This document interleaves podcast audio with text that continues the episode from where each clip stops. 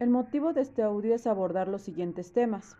La transmisión de las obligaciones, la cesión de los derechos y deudas y la subrogación. En primera instancia tenemos la transmisión de la obligación, que es un fenómeno jurídico que se presenta cuando tiene lugar una sustitución en la persona del acreedor o del deudor.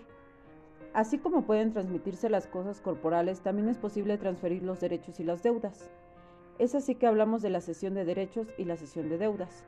En el primero mencionamos que se encuentra regulado en el artículo 1667 del Código Civil de Puebla, el cual nos dice que el acreedor puede transmitir sus derechos a otra persona por título gratuito y oneroso, salvo que la ley prohíba la cesión, que se haya convenido no hacerla o se trate de pensiones alimenticias.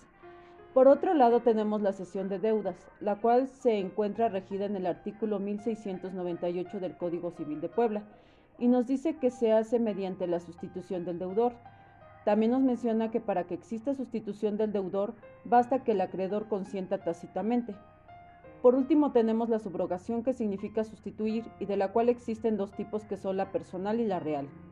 La personal está regulada en el artículo 1728 del Código Civil de Puebla y nos dice que esta es legal o convencional cuando el acreedor paga a otro acreedor preferente, cuando el pago se hace o tiene interés en el cumplimiento de la obligación, cuando se hace el pago con consentimiento expreso o tácito del deudor, cuando un heredero paga con sus bienes propios alguna deuda de la herencia, cuando el que adquiere un inmueble paga a un acreedor que tiene sobre aquel un crédito hipotecario o anterior a la adquisición y los demás señalados por la ley.